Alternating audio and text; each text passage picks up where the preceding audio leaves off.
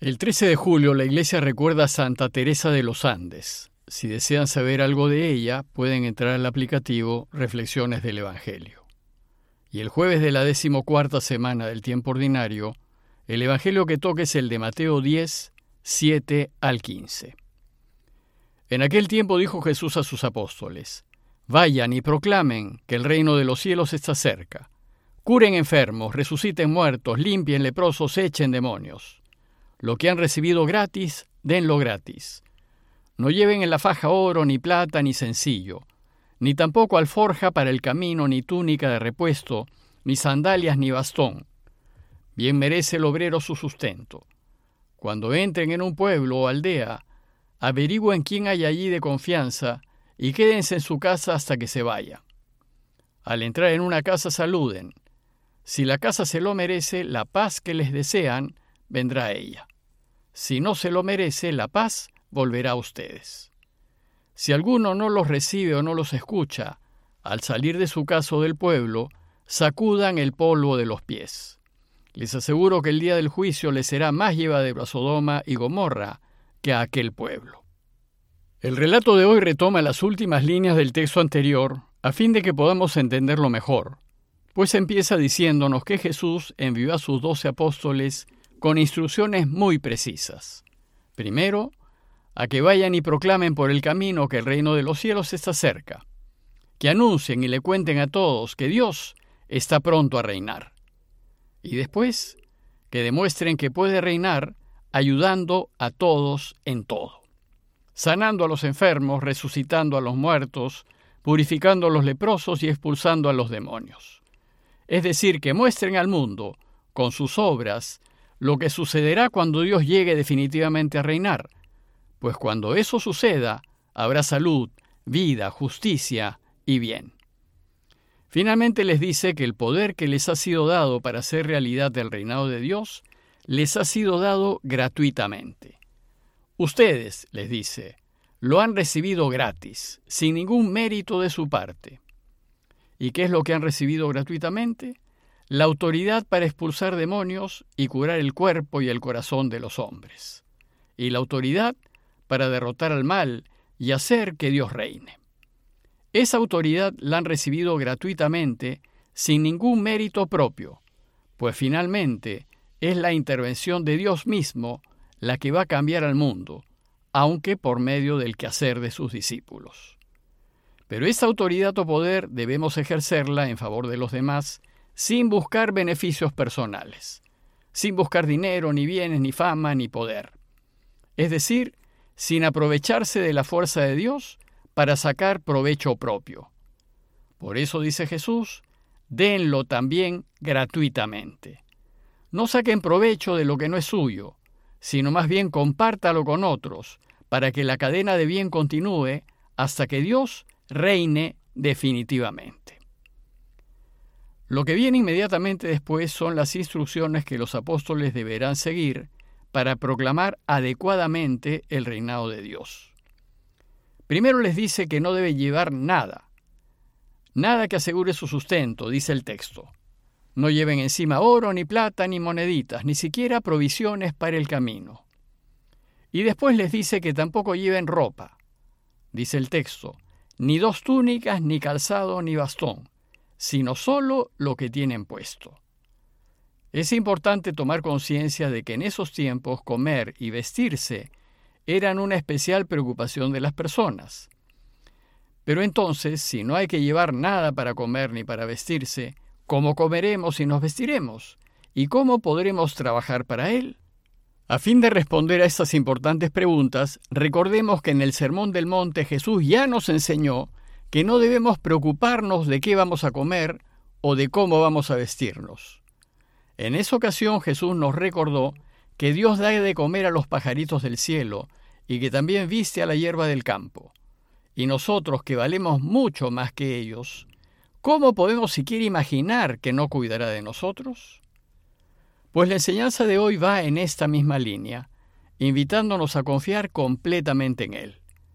Por tanto, no temamos, vayamos a proclamar el reinado de Dios, que Dios con su providencia velará por nosotros. Nuestra tarea será preocuparnos siempre de buscar el reino y su justicia en cada decisión que tomemos y en cada acción que realicemos. Que si así hacemos, el Señor nos asegura que nada nos faltará, pues siempre proveerá lo necesario para aquellos que trabajan para Él. Porque, dice Jesús, el que trabaja merece su sustento. Y en la medida en que trabajemos para Él, Él verá que comamos y nos vistamos. Por tanto, lo que se requiere de parte nuestra, además de trabajar para Él, es solo confiar. Es decir, poner nuestras vidas en sus manos y esperar en Él, con la certeza de saber que nos quiere infinitamente y que se preocupará de nosotros y se hará cargo de todo. Pero, la verdad es que nos cuesta mucho confiar en Dios de esta manera, pues estamos acostumbrados a prever y a planificar nuestro futuro y controlar los eventos en torno nuestro. Estamos acostumbrados a vivir preocupados por tener lo necesario para comer y vestirnos, y preocupados en ver cómo nos sostenemos y sostenemos a los que queremos. Sin embargo, en el texto de hoy Jesús nos enseña que si nos ocupamos de las cosas de Dios, no es necesario preocuparnos de nosotros ni de los nuestros, él se hará cargo de todo, pues Él sabe que el trabajador merece su sustento. Nuestra única preocupación deberá ser trabajar para Él y procurar que reine, viviendo con integridad y ayudando a los demás en lo que podamos. Si hacemos así, Dios nos asegura de que nunca nada nos faltará. Pero para que Dios responda de esta manera, debemos ser personas veraces y justas. Bueno, pues, después de enseñar a los suyos la condición básica para salir a anunciar el reinado de Dios, Jesús pasa a decirles a quiénes hay que ir. Y les dice que vayan a todos los pueblos y ciudades de la región, que busquen personas íntegras en cada lugar y que se queden en sus casas. Dice el texto, cuando entren en una ciudad o en un pueblo, busquen alguna persona respetable y permanezcan en su casa hasta el momento de partir. Una de las costumbres de Israel consignadas en la tradición religiosa del pueblo era la hospitalidad al forastero.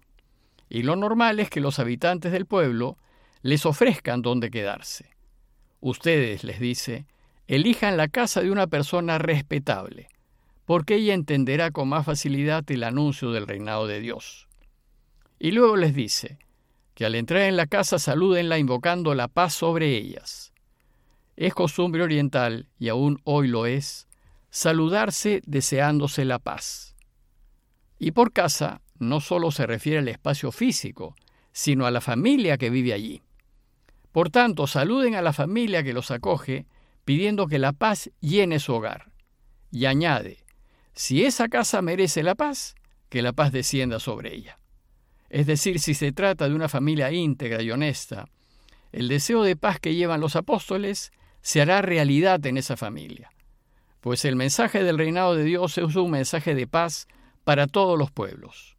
Y los apóstoles, los enviados de Jesús, deben ser portadores de esa paz.